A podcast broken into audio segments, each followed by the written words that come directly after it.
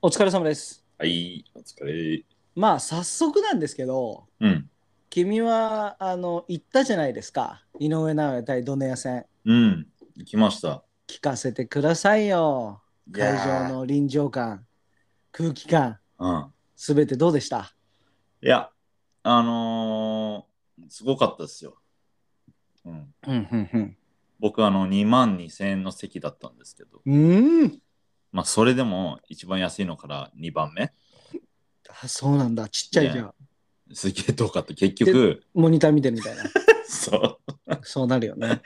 そう だそっけかそっど、かまうあ、んそうそう。あのーこう、部分的にね、うんうんあの本物見とかなきゃもったいないみたいな。うん。わかるわかせる。っかくここにいんだし。そうだよ ね。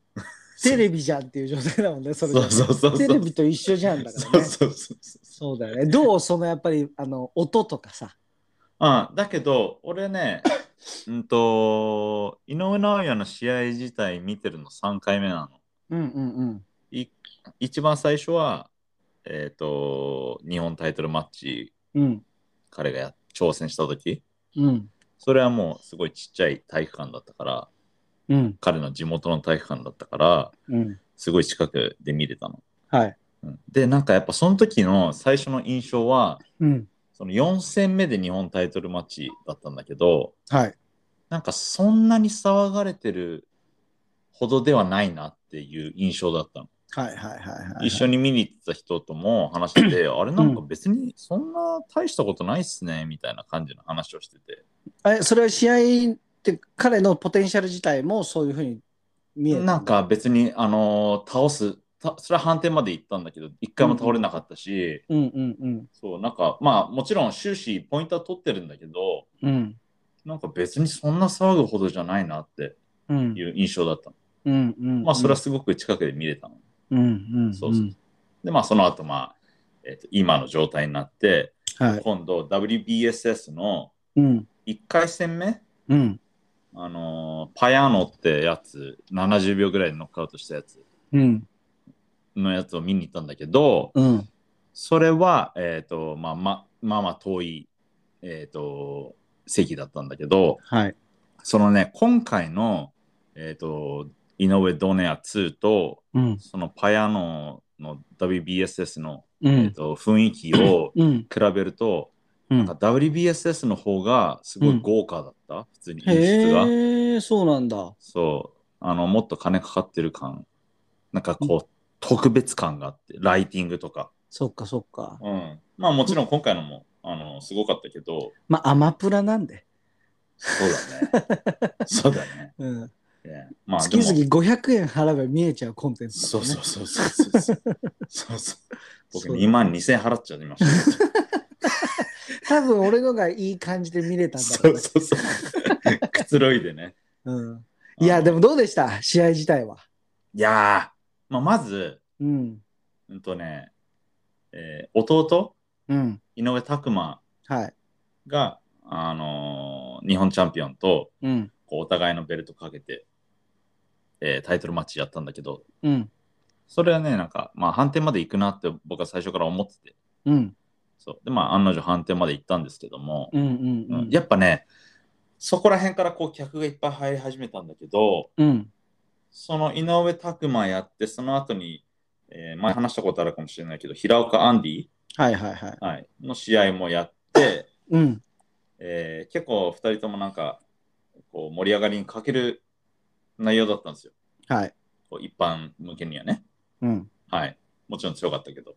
うんうんただ、その井上尚弥の出番になったら、うんもうなんか会場の雰囲気やっぱ違うんだよね。うんうん。うんもう満席だし、ほとんど。そうだよいね。緊張感もあるしねちょっとね。そうそうそうそうそうねそう。本当にまあ勝つだろうなみたいな気持ちはあったけど、うんうんうんうんまあ、果たしてどうなのはかっていいうね、はいはい。まああのごめんね俺話していいもちろん、どうそぞ。の前回さはい倒したことでさはい。またこう個人的にはドネアがワンランク上がったというかまた強くなった印象が、うん。その後2回勝ってんだっけそうそうそううそう。だよね、はい。でなんかこうなんか燃えさせたというかさ、また改めて。うん、それはあるだろうね。でこう出来上がったし、で、じね、前回だってまあ勝ったけれどもさ、うん、結構危ないヒヤッとするシーンあったじゃない。はい、あった。もあったから、こう、どうなのかなみたいな思ってたけれど、うんまあちょっとなんだろう、こう、悟空のさ、うんなんだっけ、身勝手の極みだっけ はい、はい、ドラゴンボール界の、はい。もうとんでもない、読めちゃうみたいなさ、悟空の。 Yeah. いや、俺ちょっともうなんか青っぽくなってるように見えたもん、ちょっとね。ブルーだった。うんブルーになってたような気がして。スーパーサイヤ 人ブルーだった。そういやもうあーとんでもないしあんな俺試合見たことないな、はい、はい、はい。多分もう僕は言いますねうん。あの人生において見た試合で一番すごいなって思わされた試合だと思あう衝撃動画。衝撃で面白さで言ったら俺はワイルダー・タイソンとかもめちゃくちゃ面白かったし、どっちも倒れちゃうみたいなね。そうすごい面白い試合はもっとあるのかもしれないけど、なんだろう、はいはいこうなんだろういろんな感情が混ざってるから、うんうんうんうんうん。一括りで言えないんだけれども、もはいものすごい面白かったというか、はい。あ化け物だな本当にっていや、すごいよね。すごいうん。ただ僕もね、その会場で見てたんだけどさ、うんモニターと本物を、うんこうやっぱどうしても交互に見ちゃうから、まあそうだよねうん、なんかこう、いまいち、その試合終わって、よくわかんなくて、家帰って、うん普通にアマプラを追っかけ再生で見て、うんうんうんうんあこういう試合だったんだ、みたいいな。やそうだと思うよだってあの俺そのアマプラで見てた時も、うん、早すぎてうん、ちょっと何が起こってんのか分かんないみたいうんな、よくボクシングではやっぱり今パンチ当たったよなみたいうな、ん、うん、全然そういうのはあるんだけど僕は目が超えてないっていうのもあるし、うんはいはいはいもう早すぎるからさ展開自う体んが、うん。これうん MMA でも言えることなんだけど、でうもんそれとはちょっとレベルの違いは速さというか、うん、あれ気持ちよかったみたいな。うん、もちろんさ、よろけて、はい、で、何 ?1 ラウンドでもダウン取って、はい、はい、で、2ラウンドでもちょっとダメージ残ってる状態だったかうんうんうら、んそろそろ来るかな、こっからにしこはいここで仕掛けるだろうな、みたいのは、はい、準備はできてたんだけれどはい、はい、も、はい。いや、でもね、はもうとんでもないって。いや、本当にすごい。本当にすごい。ドネアタフなんだよ。ねえ。うん。一回だけそのフェザー級やった時にニコラス・ウォータースっていううんうんうんジャマイカ。のはい。あのアックスみたいなあのうんニックネームついたすごいハードパンチャーのやつとやって、うん。まあ、フェザー級はやっぱり彼にはでかすぎた。それでまあ結局ノックアウトされちゃったんだけど、うん。そこでしかドネアが僕ダウンしてるの見たことないんですよ。僕は記憶する。るにね。うんうんうん。そうで2階級下のバンタム級で1ラウンド目であんな倒れ方しちゃう、ねえしかもさあのいそこがさうん、あのちょっと前回の試合の反省点みたいなところが見えたと思うのねうんあのドネアさ左フック得意じゃない、はいでこう前回もさあの、うんくらあの打ち抜かれた瞬間がうフんェイントからのカウンターだったと思うのうで,、あのーんはいでそれで打ち抜かれてうんあのグラダメージはそこまでなかったんだと思うんだけど、うんでもちょっうとんやばって思ったパンチを食らったシーンがあったんだけれうどんも、うん今回井上尚弥が左ジャブのフェイントをかけてうんそれに反応したドネアうんうにん左フックを入れてうんしかも左フック入れるっていうところがなんかもあダウン取ったのは多分右のクロスみたいな感じだっうた右あだあのいいあのワンラウンドファーストラウンドのうんうんうん最初のラウンドダウン取ったのはあクロ右ス右かだからそれがこうこめかみテンプルあテンプルそっかそそっか右かはい右かあれは、はいいやあれも2ラウンド目にフィニッシュしたのは左フックだったねすごいよね相手の得意技で勝つっていうのも さいや、俺はね、もうあのテンプルは多分ダメージが残るんですよ。やっぱそうなんだうん、だからもうラウンド終了間際だったから、うんあ、もう俺回復しないなと思って、うんあの、次かその次へ決まるだろうなって思ってたんだけど、まあ、そこ決まっちゃった。ねえでもみんいなやこういねあの井上尚弥選手も本人でさ2ラウンド目は行かないよっていうふうに言ってたっていうのをうんセコンドでなんらかしいねいろんなところでもこう聞いたんだけれども、はい。でもね、やっぱりね、ダメージあるなって思ったから、行こうって思って行った感じとかも、うんうんなんかうんもうすっごいよな、本当に化け物な、なんて言ったらいいか分かんない、言葉でちょっと表現ができないぐらい、あはいはいはい圧倒的な試合だったね。はい、僕はなんかこの試合を見てうん。あもうなんか彼はもうモンスターじゃなくてうん、マスターだなっていう印象を受けたのそれ誰か言ってたたよね、ツイッターでね。僕が言ったんです。あ、いた、君が言ったんだ そうなんですあよあ、そうなんだ。あ君が言ったんだ。そうなんですよああ、あいれ、やもううまいこと言うなって思った、俺いやは。もうこれボクシングマスターでしょうってあんな倒し方うんまあでももうやっぱりさ、ザ・リングのパウンド・フォー・パウンドで1位取ったわけだから、いやマスターの称号は彼が持ってるんじゃない確実そうに。だね、うんはい一番センセーショナルって言ってもいいんじゃないのいやそうだねカネロを超えたんじゃないここで。うんカネラはまああのビボルに負けちゃってうん。まあいやでも今はやっぱりカネロじゃんっていうところはあるじゃん。なんか、ボクシングのその空気感的にさ、ねえカネロかウシクかねえ俺の中でウシク入ってこないんだよね、でもね。 本当に俺の中でウシク入ってこない。あまだね本当ですかそうなんウですよシクはそれまであのパウンドフォーパウンドキングですよ知ってますよ知ってますよ。はいはいはいうんだってアンソニー・ジョシュアに勝ったからでしょそうそうそうそうそういや、でも、でもジョシュアじゃんっていうさ、うんまだいるぜ、倒さなきゃいけないやつらはっいてやーいう気まあ持ちがあるわけよ、ウシクに対しては。はいはいただこうね、井上はもう、カジメロなんて相手じゃないじゃん、もう悪いけど。カシムラはまあ相手じゃないし、まあ、ベルトも持ってないからやることが絶対にないし、うん。あともう一個 IBF のベルト持ってるのがあポール・バトラー IBF じゃないか、WBO かだからこれやる、今年中にやるかもしれないみたいな話をしてたけど、そうね。そうそうそうそうなんか早ければ10月ぐらいにやるかもみたいなねいや、もうやれるよね。だって、ほぼほぼノーダメージでしょ、あれダメージないよ本当にないよね。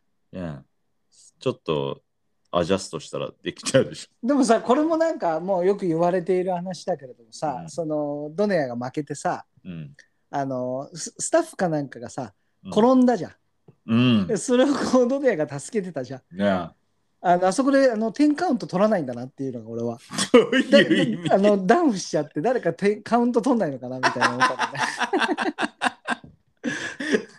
で そそこでなんかドネアがカウントとかしたらもっとドネアの顔が上がるんだよねみたいなさいやなんかさやっぱ嫌いになれない感じがあるよねやっぱジェントルマンだしドいネアやって。めちゃくちゃジェントルマンだよ本当にでしょで、それで、あの、なんか YouTube とかにも出たりしてたじゃん。あの、出てた赤穂さんの。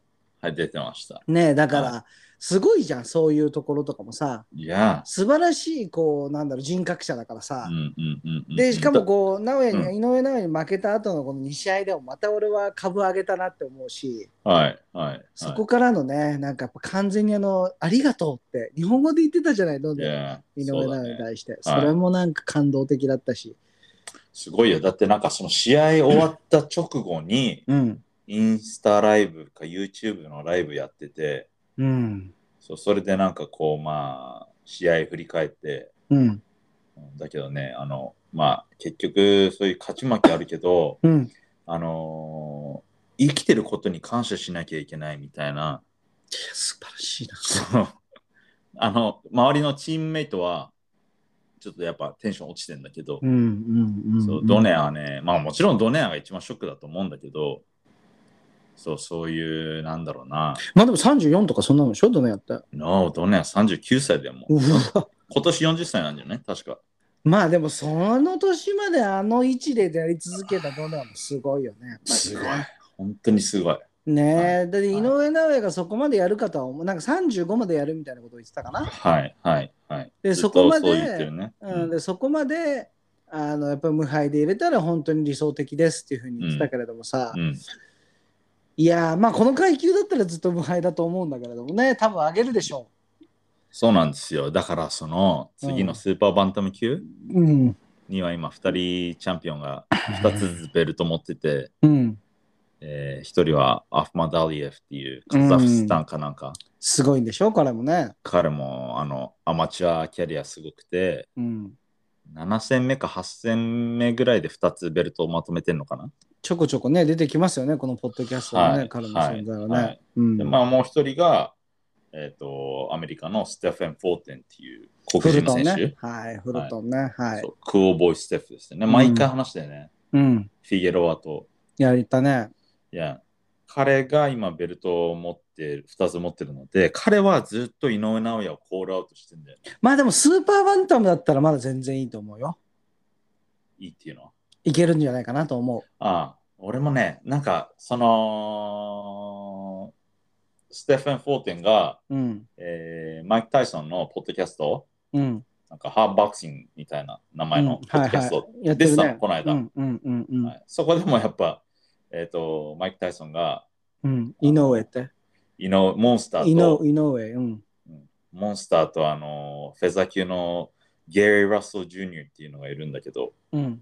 そいつらと、あの、お前がやるの見たいみたいなこと言ってて。いや、そうだろういやね。まあ、それはでも近い将来起きますよ。だから、なんかまあみんな言ってるけど、うん、その井上尚弥がもう一人のチャンピオンのポール・バトラーからベルト取って4団体になって、うん、でまあ、スーパーバンタム級のステファン・フォーテンとアフマダリエフがうん、やって、うん4団体取って、4団体統一王者同士でうん、やったら、うん。もうメガファイトでしょ。じゃあ、すごいよね、それはね。 え、あのさ、うんドネアはちなみに4階級制覇してるんだよね。ドネアは日本の言い方だと5階級制覇してるって言うんだけど、うん。 5階級目のそのフェザー級のタイトル、ま、タイトルうんは確か暫定タイトルなの。で、あーアメリカそうとなか海外は結構その暫定チャンピオンはチャンピオンとして認めないから、はいはいアはい。メリカ でも4階級制覇っていうところと5階級制覇っていうえ、とじゃあころ何フェザー、スーパーバンタム、バンタム、スーパーフライと一フライ番。最初フライかな。フライなんだ。フラいイ、やスーパーフライ、バンタム、スーパーバンタムで、フェザー。すごいね、でもね。すごいよ。もう10キロ近く前後するんだね。そう7フラキロだイねフライがフラね、イ的に言うと7キロか50.8 50.8とかかな、フライが。 50.8って書いてあるね。で、うんフェザーが 57.1? 50なんて1号らしいね。うんうん。まあ、だけど、な何 ?7 キロ、6キロぐらいしか差はないけど、いやー、でも7キロこう階級違うんだか6らキロはすごいでしょ。うんやっぱちっちゃい分、あの、ちその小さい幅でも全然違うんだろうね。違うでしょ。小さい幅の時のが違うんじゃないうん。だって俺もフライ級とフェザー級って言ったら全然サイズ違うイメージだ。え、ちなみにポテトパンチは何キロだったんだっけ僕はライト級とスーパーライあート級ですね、結構やっぱ重いんだね。 そうですね。頭でかいんでね。的がでかいからね。 そうそうそううん生まれながら不利だよね。いやでも僕はあのこう顔面でブロックして素晴戦らっしい。てきたんでえーそうなん、でもそう、4階級。でもまだ、そっか、井上尚弥は、今3階級ただ1個飛び級してるえでそれは実質4階級なのフライ、スーパーフライ、スーパーバンタム。ライトフライフライ飛ばしてスーパーフライはーでバンタム級で。そうそうそう今バンタムあーただまあ別にフライだってチャンスがあったら全然取ってたと思うよ、まあ取ってたでしょ。まあ一応やっぱり重い方が強いっていうのが大前提の話だからね、これはねうん。まあ強いまあお面白い単純に倒れる調可整能もで性もが大変だよね、でもね。いやでも彼やっぱでかいんじゃない普段どこまでいけると60思僕が井上尚弥がどこまでうそうな、何階級、フェザーぐらいやっぱり。いけた僕はとフしてェザーまで行くと思うっていうか、フェザーまで行く。うん、スーパーフェザーは行かないと思、スーパーフェザー行かないううか。ん、何センチぐらいなの井上尚弥って。 165ぐらいらしい、ね、ああ、そっか、そっか、そっか。まあいるけどフェザーでもあススーパーフェザーでもそれぐらいいると思うけどかなりちっちゃいよ、そうだようねん。うん、だからまあ多え、分ちなみにパキオは何階級いたんだっけパッキャオは多分8階級ぐらいどこまで行ったのスライトヘビーまで行ったっけスーパーミドルちょいちょいちょい、えースーパーウェルターあ、スーパーウェルター。そうライトフライからスーパーウェルターまでライトフライは多分多分48.9キロぐらいなのそうだね。そうで、スーパーウェルターは69.85。 69.8キロ、70キロ。だから、ん 20キロ以上う。違う。メインウェザーはメインウェザーは多分5階級ぐらいしてんじゃないかな。スーパーフェザーから始まって、スーパーフェザー、ライト、スーパーライト、ウェルター、スーパーウェルター。5階級だね。あーそうーーそうなんだ。はい。どう頑張ってもライトには届かない。ああ、絶対行かない。絶対無理。絶対行かないし、そうだね。すまあ、フェザー、行ってフェザーだね、本当に。だからフェライトまで行ったらすごい。あ絶対ない。ででももなんか、なんか、き記事で、なんかライトまで行けるみたいなこと言ってるやつがいたけど、うん。あの、普通に考えていかないと思うよ。え、でもパッキャオはやったわけじゃん。 いや、バケはね、バケモンだよね。本 当に。バッケ問題ね。いやや、なんかさ、前例があるからさ、俺は可能なんじゃないのって思いたいのよ。ここまで化け物だと、やっぱり。うーん。あ行のかないでしょうね。 多分ね、多分 ね、多分そうだと思うけれども。い、やーでもね、素晴らしい試合でしたね、本当にね。はいまあいろんな人たちがね、この話してるから、あえてね、そうそうそう我々もね、あだこうだ話されないですけれどそね。まあまあ、この辺でね、じゃあね、本編いきますか。ねたださ、はい、はいこのさんごめんなさいね。どうぞどうそぞ。のリングマガジンのそのパウンド・フォー・パウンドのランキング見てると、うん、各選手のうん、そのどれぐらい何週間リストに載ってたかみたいのが書いてあって、はい、はい、井はい。上尚弥はご251週間このランキングに載ってるんだって。それは多い方なのうーん、それで、ウシクはうん。えー209週間だから、まあ、ウシクより40週間ぐらい長いね。うーんただまあクロフォード、うん、テレンス・クロフォードは371週間載ってんだって。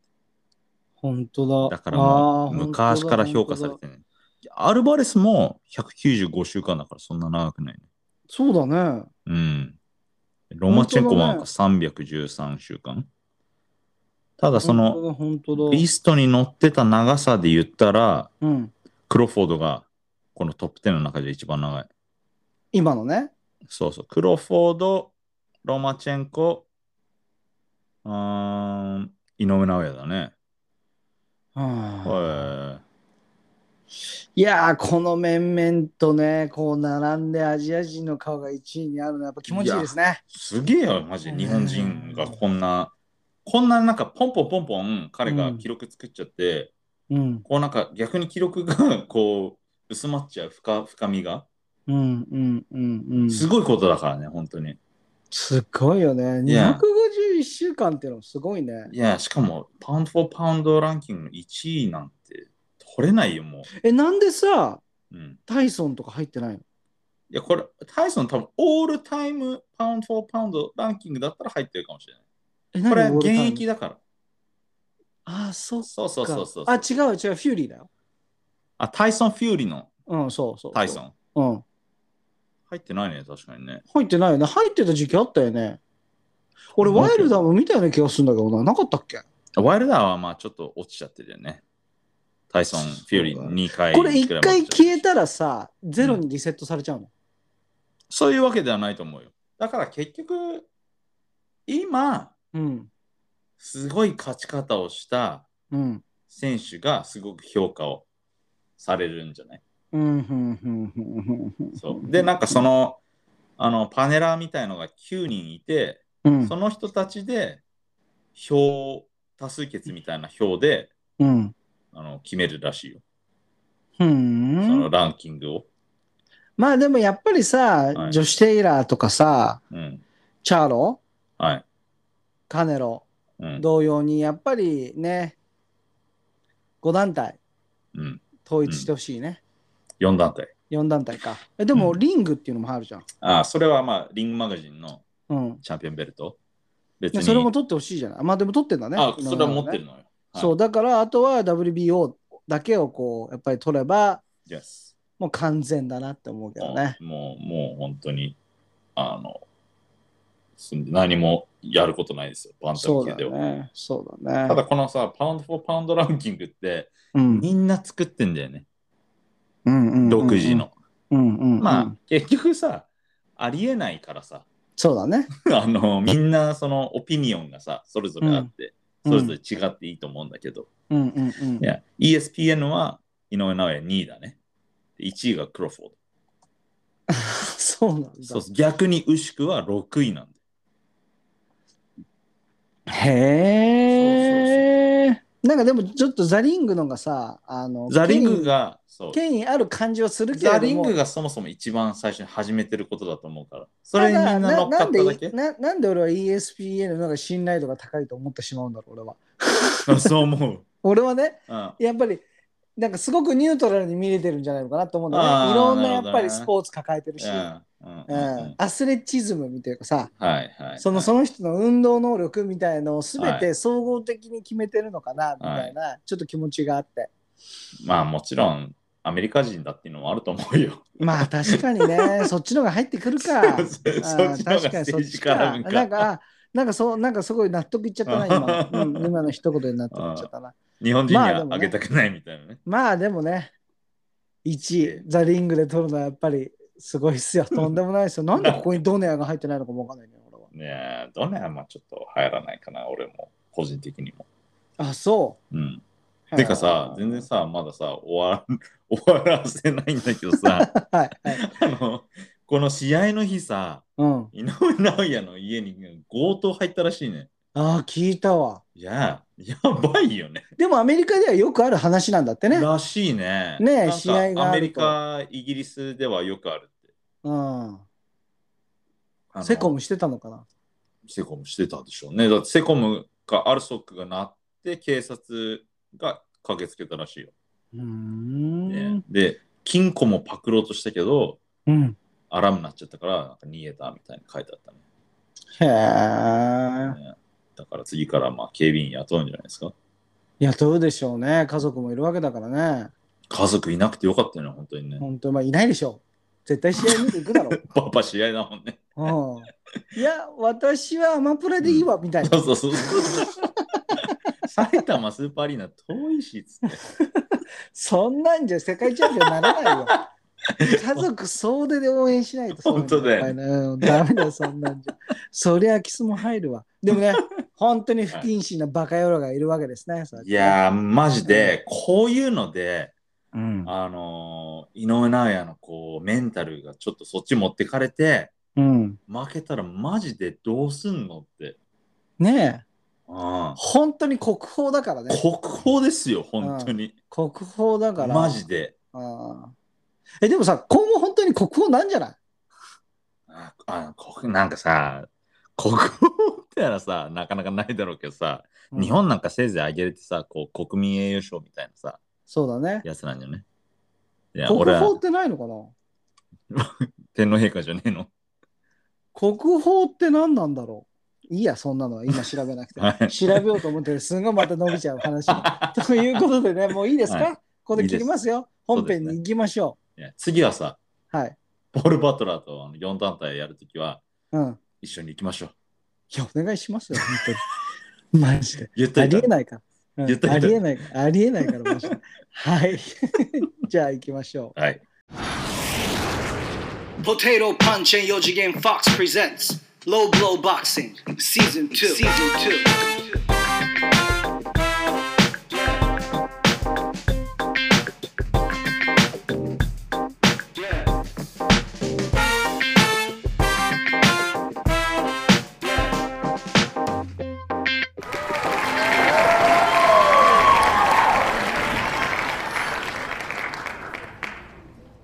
う。Alright, let's start the show. Welcome to Low Blow Boxing. よろしくお願いします。私、四次元フォックスです。そして、降水確率が0%でも雨が降ることもあるらしいよ。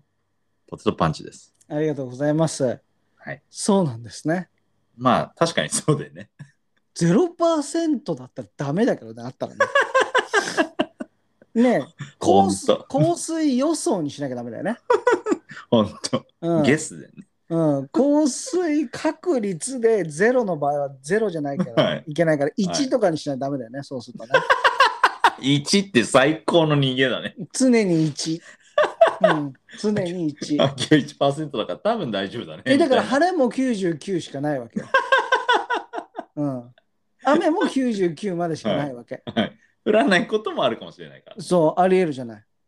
今日だって俺、あの雨降るなって思ってて、90%だったけれども、はい、降ってなかったタイミングがあったからね。そうだよね か。ん。うん関係ねえか。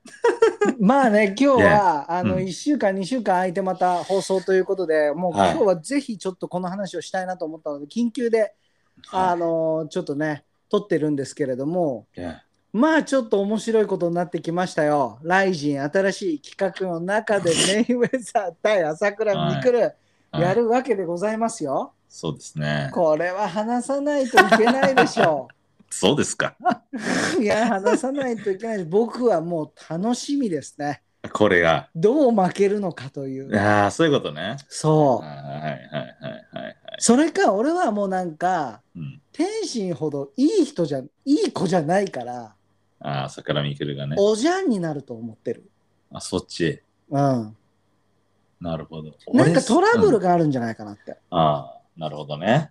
うん。俺はなんか、これ、またさ、例えば蹴ったらさ、罰金何億みたいな感じじゃん、絶対。うんうんうん。でも、なんか、こいつ、マジで、けもしかしたら蹴るんじゃねえかなって。あ俺払いますみたいな感じで。そうそうそう。それかなんかそういうスポンサーいっぱいついて、うんうん、うん。で、なんかマジでこう、フロイド・メイウェザーに一泡吹かせようみたいな。で、手だけじゃ勝てるはずがないから。え勝てるはずがないでしょ。うんだから、もうマジで、あの、バズらせるため、そうだね。あの、マジで蹴る。いやー、この話面白いよ。だってさ、ありえなくないなって思っちゃったわけよ。はい。俺も、お俺もそれが真っ先に思い浮かんだ。だって、そうしたら、やっぱり、メイウェザーみたいなところに君臨してる人って、ヘイターももちろんいるわけじゃん。はい。そういうやつらからは、やっぱり、ニュースにはなるじゃん。いや、あの、とんでもないネタだと思うよ。ねえ。うん。俺、いろいろ話したくて。はい。そのこのなんだろうなライジンってすごいなと改めて思うんだよ。はい、だどんだけ金を使っていやーもうこれ、を本盛り上げようとしているというか当にうんうんそのなんだろろうなハングリーさみたいのがまず見えるしう。うん。はい。利点ないじゃんあんまり。どっちなんだろう。う俺あんまりライジンにもそこまでないんじゃないのかなって思うのよ。うーん。で今回のさそのあの那須川天心対タケルのやつをペーパービューにするのかしないのかで一悶着あったりとかさ、はいはいはいはペーパービューだってやっぱり日本だとたかが知れてると思うね。い。いやっや、俺もぱり思う日よ。本人ってただでうんあのその課金をするっていうことにすごくこうネまあガティブだったりする浸透してないよ。まだ全然してないわけでしそのシょス。テムがはいそうだからまあ民放これなんか新しいイベントっていう話だから多分ペーパービューなんじゃないのかなと俺は思うのよ。このライジンのこの今回のやつ。なんか新しい企画なんでしょファイトパスっていう。そうそうそうそう。これは、そうそう、うん僕僕もなんか記者会見全部あの見ちゃったんだけど、はいはいはい。全然あのみ好きじゃないけどね、うん朝倉未来。うんうんねで、まあ見ちゃって、うん結局そのファイトパスにこう便乗して、うん。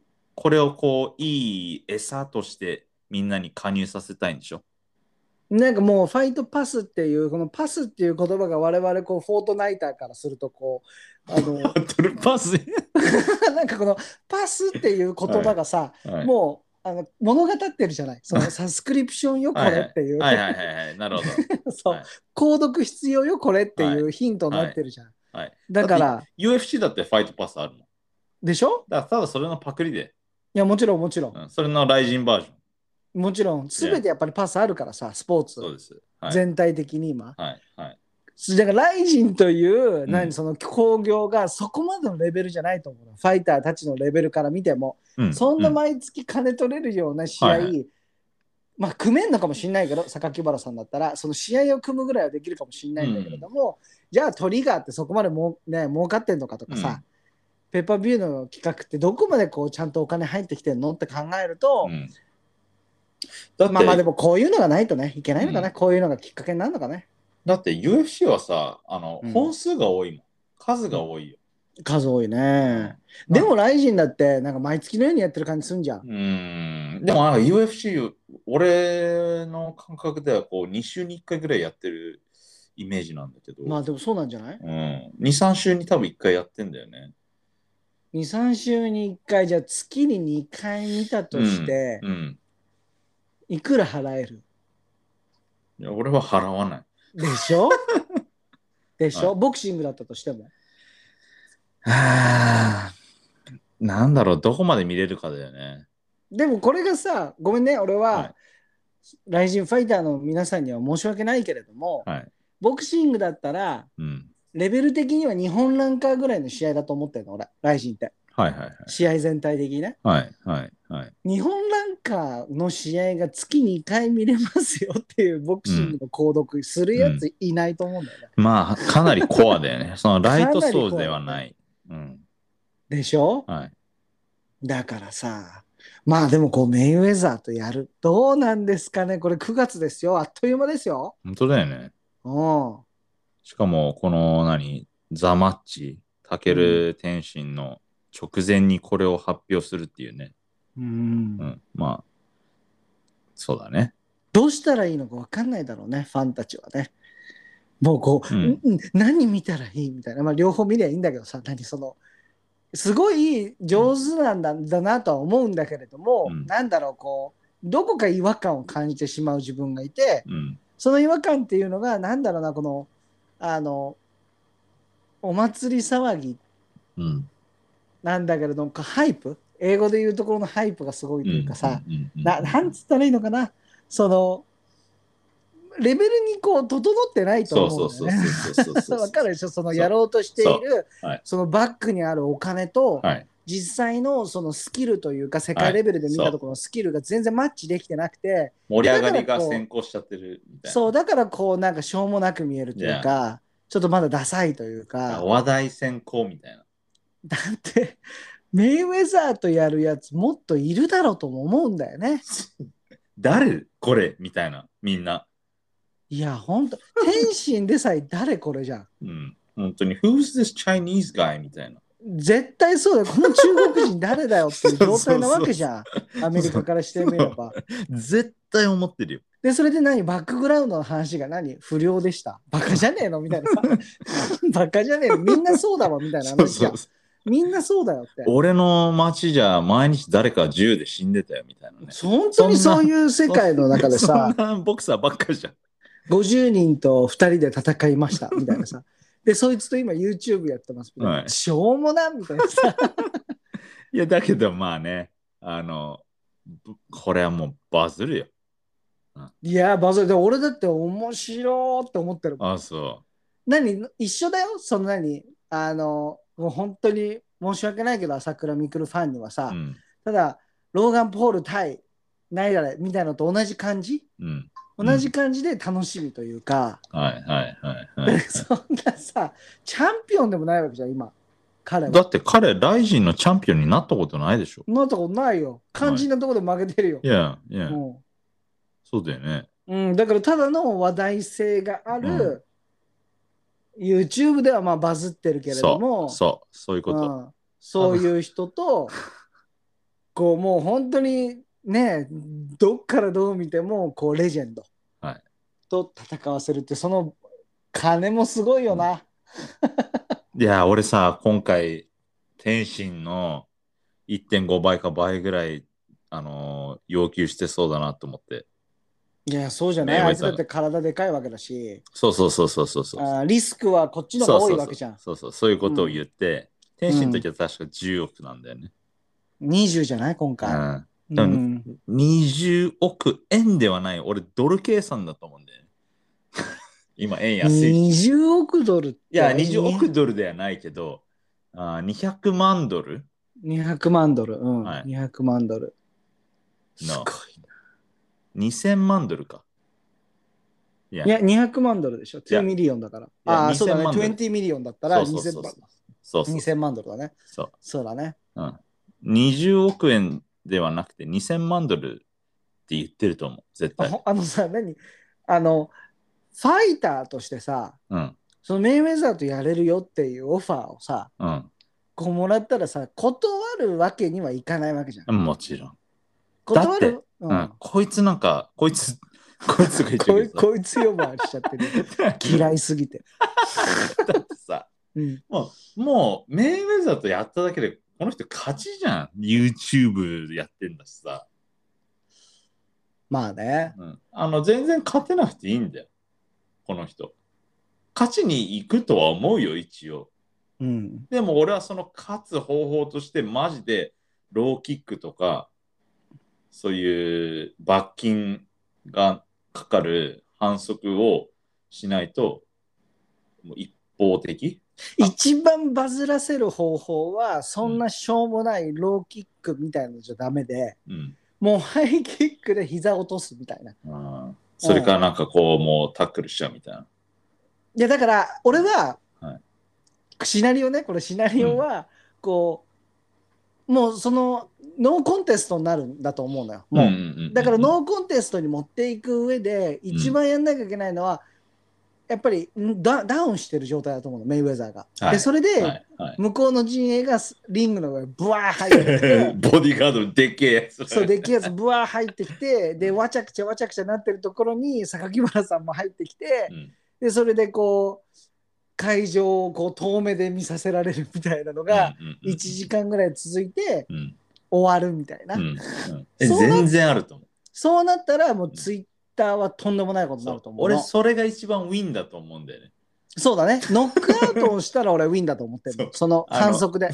そうそうそう。そう、反則でノックアウトをするのがウィン。めちゃくちゃローブローだよね、俺らね。話してるい内や容がでも、でもいいと思うんだよ、俺。だそかれでら、。うんだか、ら、あのーさっき4次元フォックス言ってたけど、うん。そのおじゃんになるみたいなこと言ってたじゃん。うん。だから、それも踏まえて、そのメイウェザーチームが計算して、うん。ああ、マジでこいつはやるかもしれないってなって、うん。メイウェザーはもちろんそういうい痛がったりさ、うん。足痛かったり、うん。ましてダウンなんか見せられないんですよ。うん。うん。うん。だから、その彼のバックについてるやつらが、うん。あ、これダメだっつって、マジでやるかもしれないって言って、おじゃんになるのは全然あると思俺はね、8月に朝倉未来の動画で重大発表という動画が出 て、えー亡くなりましたっていう発表を待ってる。う。なるほど。 8月か9月序盤はいはいはい。に何かのうんこう大人の事情みたいな説明をしながうらん。陣営朝倉陣営側が納得いかずはい。。ノーコンテストみたいうなんノーコンテストっていうかもうおじゃんねはい。ばらしはいはいっ。ていう感じなんじゃないのかなって俺は思ってるねうんうんうんでも、ねリングで見てみたいあうん見てみたい2人がこうやってるシーンを面白いだろうなだけど、その記者会見もさ、うんなんかこう、二部構成になってて、うんうんうんうんなんかこう、英語と日本語喋れる人はいがはい司会進行してたんだけど、そうだね。うん。いや、あの、最初は、えっ、と、英語で、うん。こう、メイウェザーと、その、海外向けに、うん。あの、会見をしてて、うん。うん。その、時は、えー朝倉未来一言も喋ってないんだよね、確か。うん。うん。うん。メインウェザーだけダラダラダラダラ喋って、なんか、あの、感謝したい周りの人間たちの話とかずっとそうしてたそようねそう。、全然今回のイベントのことに触れてないのよ。うん。なうんかんボクシングはもうチャンピオンが多すぎるみたいな、全然関係ない話ばっかして。 うん。それでもうひたすら自分の喋りたいことだけ喋って、うん。で、その記者会見終わって、うん。なんかその記者の人たちもこう、質疑応答、質問、うん。 Q&A Q&A やった時も、うん。うん。あの、全然これに対する質問とかほとんどなくて、うん。全部ボクシシング絡み。ング。うん。うん。うん。うん。うん。で、その一一部が終わって、はい。えーじゃあまあ、痛い人は残ってくださいみたいな感じで、こう、アナウンサーの人が言ってて、うん。そしたら 2, 2部が始まったらメイウェザーいないんだよ ね。メイウェザーもいないし、多分。US とか海外の記者もプレスとはね全然いないから、はい。はい。あの、全部、あのー何、日本語だったのよ。うん。だからもうあ、そこ全然見てないんだけど、そこから桜見くらいっぱい話したの。そう、それで、なんか最初はその、榊原 CEO と、うん。あと今回のメインスポンサーのなんか2社の代表みたいな人たちが、そのひな壇上がって3人座ってて、うん。でちょっとあの、みくるもあの、こっち上がってきて、あの、いろいろ喋ってよみたいな感じで、 うん。うん。日本人4人座ってて、うん。うん。うん。うん。完全にこう、日本向けのやつだったんだけど、うん、もうバカにされまくってんな。いやーだからそれをさやっぱりやってくっていうのもすごいよね。何こう なんだろうどどういう心境なのかなみたいなのも思っちゃうんだよね。そのもちろんポテトパンチが言うようにはい。どんな状況に転んだもウィンだと思うんだよね。うんうんうんうんうん。再生回数は確実に増えるし。はいはいはい。で何発言したってねこっからメイウェザーとやるんだって言ってこっから日本がねあと3ヶ月準備をしていくわけじゃんはい。これに関してうんだから何やってもいいんだと思うんだけどプライドとかさ、うん。そういう部分であの那須川天心なんかよりこうプライドが傷つけられちゃう人じゃん彼ってはいはいはいはい。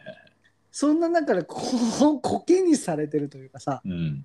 だからどういう彼気持ちなのんだろうね、うん、彼のその唯一の反撃がその記者会見中メイウェザー喋ってる時に、うんえー携帯をいじるっていうことだったんじゃない それがなんかこう取り上げられてたけど。あー自分のちょっとのちょっとの抵抗だねそうそう、こいつマジで話が長えみたいな、なんか、ツイッターに載せてたのよ。ああそうなんだそうそうそれは多分、その、メイウェザーが喋ってる横で、携帯なんかいじってたから、あのーそれ、それをツイートしてたんだと思うんだけうど、んいやーなんかしょうもねえな戦いがなんだろう なわかるでしょなんかしょうもないその無知な彼のファンに対して送って、そうそうそう。なんか、なんかえ、メイウェザー相手にそんなことするの、やばすぎみたいな。 ミクルくんぐらいしかいませんそうそうそうそううそうそうそう。しょうもな「い」の中の「かわず」ってこういうことだそうなよね本当に。俺何これしょうもないって思って。しょうもないなあどう負けるんだろういやー、やってほしいね。いやだからさ俺は一番見たいのが、うん1ラウンド目から結構本気でうん。メイウェザーが行ってうん。もうなすすべもなくうんノックアウトみたいなうんうんうんうんでそれが一番見たいのよはいはいもうなすすべもないもう全部かわされ、ね2ラウンド目に行かないでほしいね。行かない行かないでもう行ってもいいよ行ってもいいよ行ってもいいんだけれども、何のダメージもないみたいな、はいメイウェザーも全部、でそろそろ行くぜって言って、うんうまいこともう入って、うん終わるみたいのが一番見たいんだけれどもはいはい。それは多分朝倉未来にとってはうんマイナスだと思うのようん、ただ空振って終わっちゃうそうそういう状況だった場合はいはどこかそういうのを見たい自分がいてい。うん、でも、そのノーコンテストっていうのも一つあるな。あハイあるキック決めちゃう、タックル決めちゃう、それクぐリらンい。チクリンチで投げちゃうとかさ、あはい。あるね。あるよね。うんで、それで、なんだよ、これみたいな感じでうん、試合が終わって、俺、それが一番しょうもないと思う。なんいかやしょうもない反則、はい反則、ローキックもしょうもないし、タックルもしょうもないし、うん決定打じゃない場合は、あんまり、すごくこう残念な試合で終わっちゃうと思うんだよね。うんうんうん、でも、相手、ノックアウトとか見たいじゃん。そしそたれはら、ハイキックでノックアウトでも、チョークで、うんチョーク決めちゃうとかさ。はいはいはい。それかメイウェザーのもう綺麗なストレート入ってうん、膝から落ちるみたいな。なんか、あの、コメントで、いや、オープンフィンガーグローブだったらワンチャンみたいなこと言ってる人たちいるけど、何言ってん だよ。あるわけねえだろ。バカじゃねえのオープンフィンガーグローブとか関係ねえからね。関係ねえよ。関係ねえよ。 TBE ですから、メイウェザーは。うん、 The best ever ですよ。いねえやすごいよなでもすごくないそう考えたらでもこのライジンの持ってる金企画力交渉力交渉力っていうのうんそのだからいやメイウェザーもメイウェザーで多分さいいカモを見つけたそわうけじなゃんんだ榊よ。だか原らというも。うもう、もう完全にメイウェザーのビッチで。いやもうそれはそうでしょう。でもそこを言うのに便乗しないと、だから当時ヒクソン・グレイシーだったわけで、日本にとって。はい。ヒクソン・グレイシーという人物をこう餌にうん、プライドという団体ができたわけだからさ、はいはいはいはからそのビジネススキームなんだと思うんだよね。今回はやっぱりこう、メインウェザーとコネクションができたから、朝倉海もさ、メインウでェしザたー、ね。うんメインウェザージムに行ってさ、 Yeah. なんか、何階級のボクサーかとちょっとスパーリングしたりとかってしてたじゃない。やってたね。はい。だから多分そのメインウェザーとしてはああなんか金出せって俺が金出してくれる俺のまだこうタレントを使ってうん。タレント力を使って、うん。いいかも見つかったなぐらいに思ってるから、うんうんうんライジンのこと悪く言わないじゃんメインウェザーってそうそうそうそうそう。すごい素晴らしい大会で日本ではトップですみたいなこそとうで、このファイトパスもあの入った方がいいみたい な。すごいよ、彼。本当に。すごいよねそう。楽しみです。 楽しい結局楽しみじゃんまあね、買わないけどね。買わないうん俺も買わないうん買わない買わないけどどうしようかなこの試合見たいなでもな残念になるような気俺8割残念じゃないかなと思ってんなうんうんうんうん僕はもう完全にフロイド・メイウェザーの応援ですけど、うんはい。うん、応援ですけど何それはそう応援も何もなくない俺応援すらしてない あいや、あのそ、その現状を3歩下がって見て て面白いなと思ってるあなんかででだってガチじゃないんだもんなんかあはい。この興行自体が朝倉未来はガチだと思うよ。ガチで勝てるなんて思ってないでしょだから、ガチで勝てると思ってないけど、その、やるときはガチなんだけど、うんガチで勝てると思ってないから、そのなんか発言も、あ別になんかそんな対策なんかしないですよみたいな感じなことばっかりさ。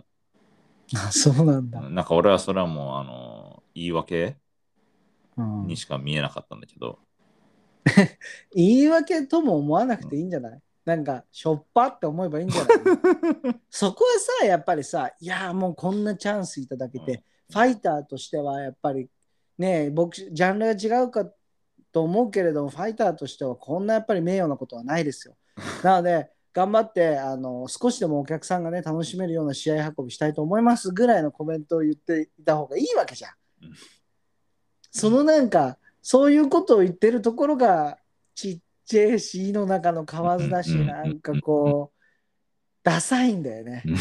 そのなんかダサいという言葉しかこう浮かばないという かでそれにキャピキャピ言ってるファンもしょうもないというかさ、うん、あのね本当にだってコメントもなんか、ふうって、 誰だよこいつっていうえよクうな、ールってっうん、who、WHO あ、誰、ていうのいっぱいあったんだふう、ふうばっかで。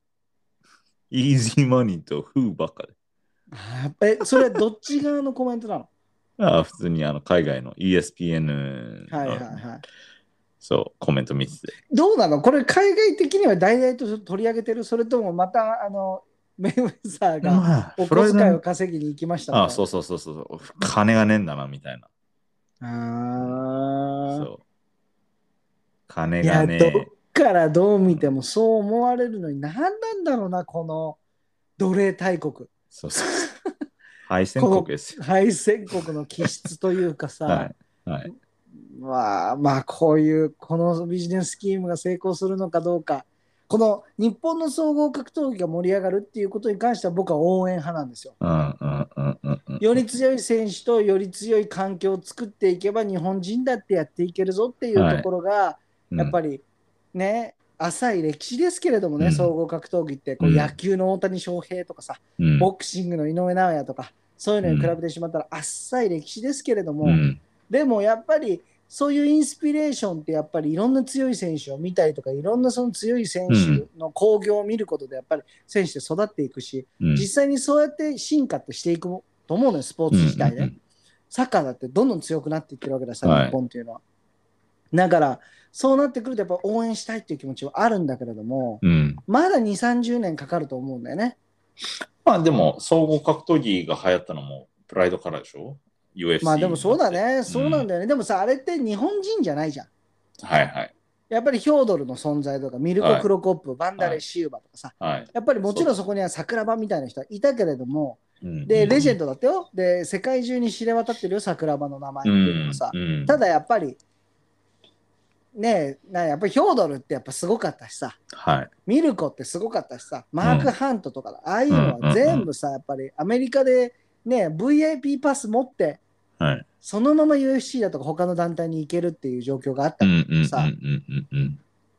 ね、だから盛り上げるっていう上では、ね、榊原 CEO がやってることっていうのは正解なのか、はい不正解なのか分からないんだけれども、うんただやっぱり、ね、ちょっとこうダサいよなやなんうんなんか他にあるんじゃないのかなって思っちゃうんだよね。なんかこう、なりふり構わないって感じ。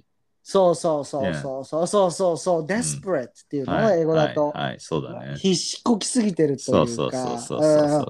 もうちょっと忍耐持ってうん。進められることあるんじゃないのかなって思うんだよね。ジャンルちげえもん。そうなんだよ、ま ず。大前提としてね。で、大きなこう、失敗を見てるわけじゃん、天心との試合でさ。うんうんうん。彼的にはでも失敗じゃなかったのかもね。それは金だけのことを考えてるとそうなのかもしれないけれどもね。うんうんただ、金と、あとは自分の、ほら、フロイド・メイウェザー俺呼べんだぜみたいな。そういうステータスじゃないけど。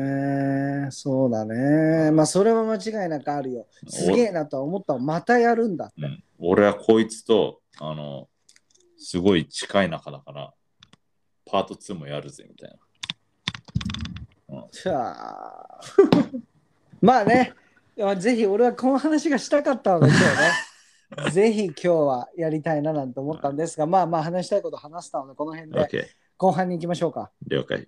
はい。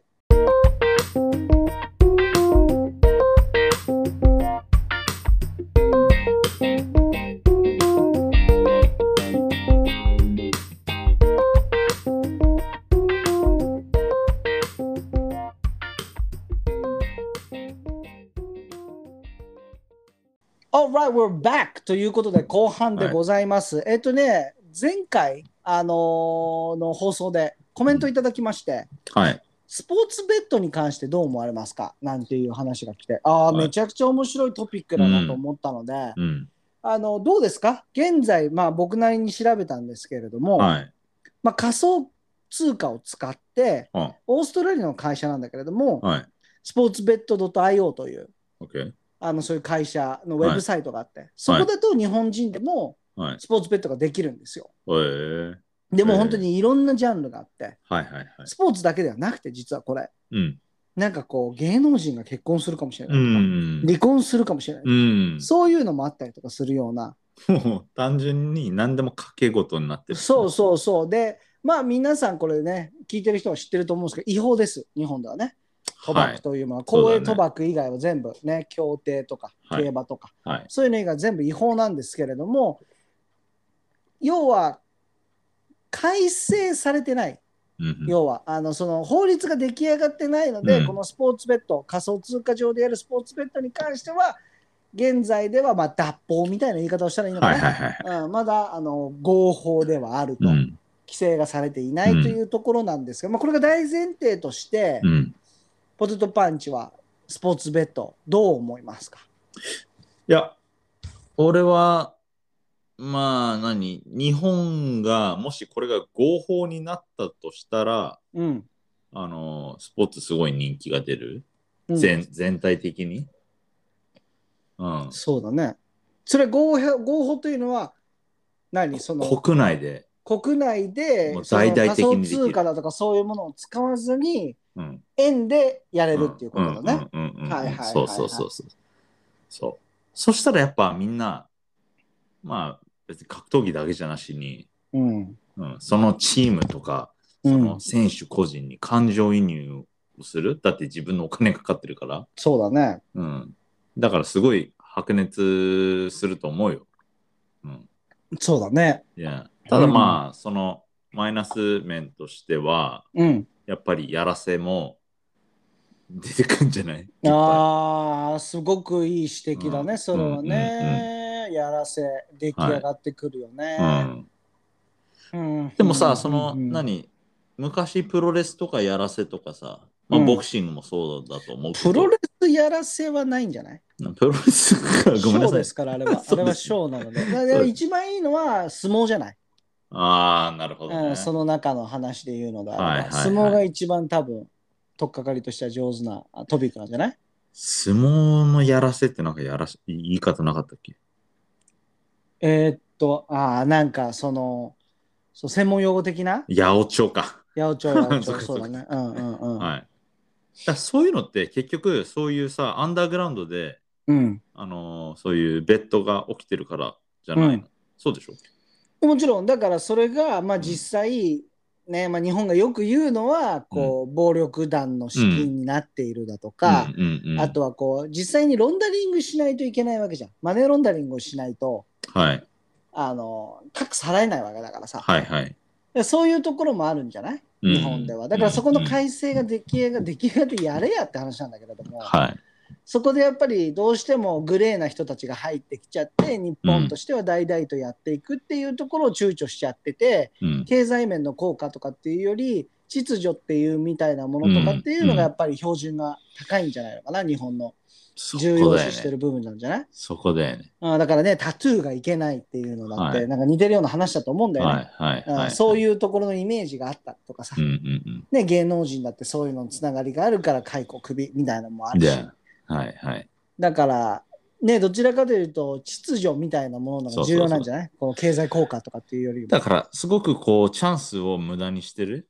自分たちでこう、なんだろう、がんじがらめというか、うん、うん、あの、すごいもったいないことをしてるなって俺は思うけどね。そういう話を聞くとなおさら。まあね、ただたはだいどうも、これ俺は何、あの天の弱で言ってるだけなんだけど、俺も賛成派だからね。うん、うん。ただそれで、で本当に治安が悪くなったりだとか、うん、なんだろうな、だってね、バックグラウンド、金があればさ、うん、八百長なんかできちゃうわけじゃん、要は。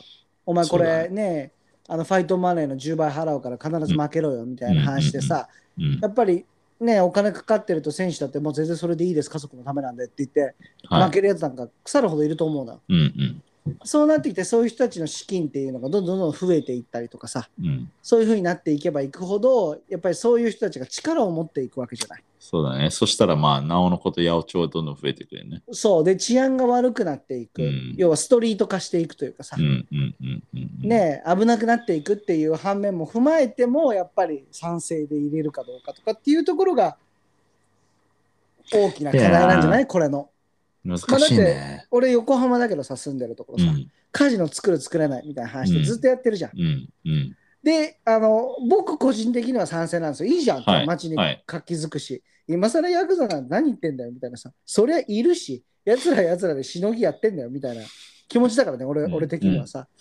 だからあの個人的には別にそんな気にしないんだけれどもはい。ただ横浜市民の人は多くがやっぱり反対してるんだよねカジノをいや始めることにね。そうそうそう、うんそれはやっぱり不老者が増えるんじゃないかうとかさ、ん。うん、そういうカジノ依存者とかギャンブル依存症が増えちゃうんじゃないかとか、はい。外国人がいっぱい入ってきて。いっぱい入ってきみて、うんね治安が悪くなっちゃうんじゃないかとかっていうところだと思うんだけれども、たいなね。だからそういうやっぱりなんだろうな偏見っていう言葉が一番正しいのかなそういうものがやっぱり全てこうん。うんうねねポテトパンチが言うように自分たちの首を絞めてるというかさ、うんそういうところもあるから両方で考えた上でどう思うのかななんていうのは一つ大きなトピックだと思うんだよね。でもさ、うんまあ、あるんだろうけどさ、うんなんかそういう八百長とか、うん、別に海外で聞かなくない最近。聞かないのはバレてないだけなんじゃないのうん。だから、ある程度やっぱり、そのスポーツ人口みたいなのも成熟していくと、もしかしたら、いや、そんなことやんなくたって勝つよ。いや、そのためじゃないんだ、俺はやってるんだ。うんみたいな、一周してそういう人たちが増えていくのかもしれないし、まあ、こういう SNS が盛んになっちゃって、自分で自分のことプロモートできるから、うん。うん、俺はやっぱ少なくなってんのかなっていう気も今、あの、思った。えそ、うでもさ、うん。俺が今言ってるのは、八百長だけじゃないのよ。うん。依存症とか、うんああ。はいはいはい。そそっちも踏まえて話してんだよね。だから、なんだろう、その、僕個人の見解言わせてもらっていい、うんうん僕は、例え ばドラッグでさえ全部合法化するべきだと思ってるの。うん。いやなんだいや、なんでかっていうと、 はいその、ドラッグしちゃいました。それで、あの、そこにもちろん法法律は日本ではあるけれどもさ、 Yeah.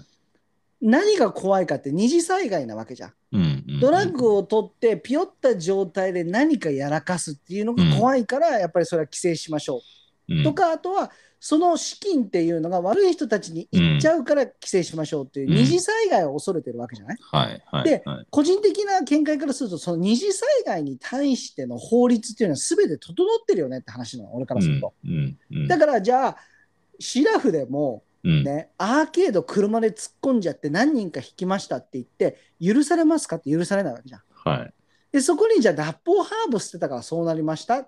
だから危険だよねっていう、そのソース、うん、うんソースを潰したい気持ちはわかるんだけれども、うんうんうんその確率としてね。そう、確率として。 Yeah. ただ、それをやった上でやらかしちゃった時の法律っていうのは日本設定されてるわけだかうら、ーん。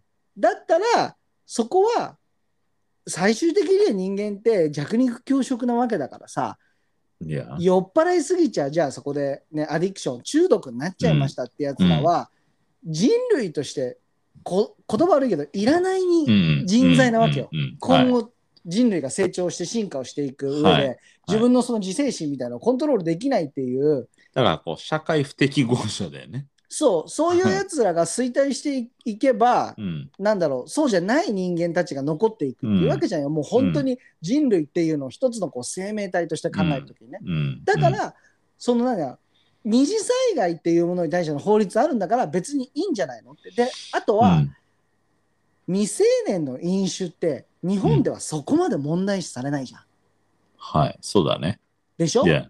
で、でもに日本って世界見てもあまりないぐらいお酒を自由に買える国なわけじゃない。外で飲みながら歩けるしね。飲みながら歩けるし、アメリカ Yeah. なんか外で飲んじゃいけないし、うん必ず ID チェックされるし、うん。そのフェイク ID、偽物の ID を作るために学生たちはどこまで努力をするんだって考えて、うんうんでもそこでやっぱり問題として発生するのは、やっぱりアル中になっちゃうとかっていう Yeah. ことなんだよね。はいでそれって規制をすればするほど、その反動ってやっぱり人間って自然にあると思ってて、 Yeah. でドラッグに関してもそうだし、そのギャンブル依存症っていうのもそうだし、うん。そういう二次災害っていうのは、なっちゃったらの法律っていうのを、やっちまった時の法律っていうのをしっかり取っていけば、うん。ある程度人間にはやっぱり自由を与えないと、うん。反動のが怖いよって俺は思う思うんだよね。うん。うん。うん。うん。だから僕個人は賛成派だしはい。盛り上がると思うしそういうものがあればもっと強くなっていくしもっと進化していく金のためっていうのもあるし、うねんなるほなど。けなしの金をさ自分の息子のためにベットしたんだから勝ってねって言ったらモチベーション変わってくるかもしれないじゃん選手 本当か嘘かは別として も。まあ本当か嘘かは別としてね。はい、うんでもだからまうんあそうだよな自分にこれだけ今金がかかってるみたいなうん、のが見えたら、まあ、選手自身もそういうやらせとかない世界だとしたらうんいややる気につながるだろうね。えでもやらせだけじゃまあまあいい指摘はしたと思うんだけどボうんールパンチは、やらせだけじゃないと思うんだよね日本がここに関してうん。まあ今回コメントくださった方もさどうでっていうすごくニュートラルな質問を投げてるっていうのは、はい。その偏見みたいなものがあるっていうのを大前提と理解しながら我々に質問を振ってるわけじゃん。ああ、はいはいはいはいはい。でその偏見の背後っていうのにはやっぱりそういうアングラな人たちに金がいっちゃうだとか、もしかしたら八百長っていうのもあるのかもしれないけど俺うん。うんその中の懸念としての八百長っていうのはパーセンテージは低いんじゃないのかなとう思う、ねん。うん。それより依存症だとか、はいはいはいなんかその治安が全体的に悪くなるみたいな、うん。まあだって悪いけれどもさ、あの、協定とか行ったりするとさ、ね。やっぱ集まってる人たちすごいよなそうだよな。あすごいもんうの、ん後楽園ホールのとこも、あの、競馬場、うんうなんんかうんモニターのとことか、すげえ、あの、馬券落ちてるもん。すごいじゃん、やっぱり。ああああいう人たちがやっぱりいっぱい増えちゃうの かなみたいな懸念っていうのは、 まあどうしてもあるのかなみたいなのは感じるけれどもねうんでもなんだろう別にいいじゃんそいつらの人生なわけだしそいつがなんか迷惑をかけたらその時に法律があるんだからとも思うしうん。うん。日本だって正当防衛っていうものがあるわけだからさじゃあ暴れてるやついたら、ねえ、自分でなんかやっちゃいなよみたいな話もあるわけだしさ、うん。はい。どうなんだろうね。でもでも俺はね、ちょっとね、合法的にうんかけてみたいなとは思うけどね、より面白いと思う、そのスポーツが。でもさ、そのさ、うん。俺もそういう海外のやつからできるみたいなのは聞いたことがあるけども、うん。そこで勝つじゃんじゃあ、利益が出るじゃん。うん。そしたらタックスはどこに払うの俺、暗号資産のことそこまで詳しくないから、うん、必ず暗号資産でしかできないの。これは、あの、スポーツベッド IO は必ず暗号資あーあ産ーそうだね。なんだ。そう。だからそこに対してのタックスのやり取りっていうのは、まだ改正できてないんじゃないのかなと俺はちょっと思う。実際に資産としてなる場合は、必ずタックス、必ず税金発生してるから、うん。いや、でも税金払うのかなどうやってあげるんだろうなあんなに変動しててさ、毎日毎日何秒ごとに変動していくようなものはなわけだからさ。はい。暗号資産っていうのは、はいじゃあどこでピリオドを打ってどこまでを稼ぎとして、うんでその1秒前は10万円だったのが今この瞬間で1円で10万円稼いだっていう形になっちゃって俺の税金5万円取られるの、うんでもうんう今ん実際これ2円しか価値ないよみたいなことが行われるからさ、うん暗号資産って、うん。うん50万ないよだってあの時はあったけれど、はいはいはい今ないんだもんっていう話だから、ねねだから多そうだ分ね改正、法律ちゃんとできてんのか分かんない分かんないもっと調べない追いついてないないんじゃない追いついてないと思う圧倒的に。じゃあ。だから何まあそれを現金化しちゃうといけないんじゃない要はうん。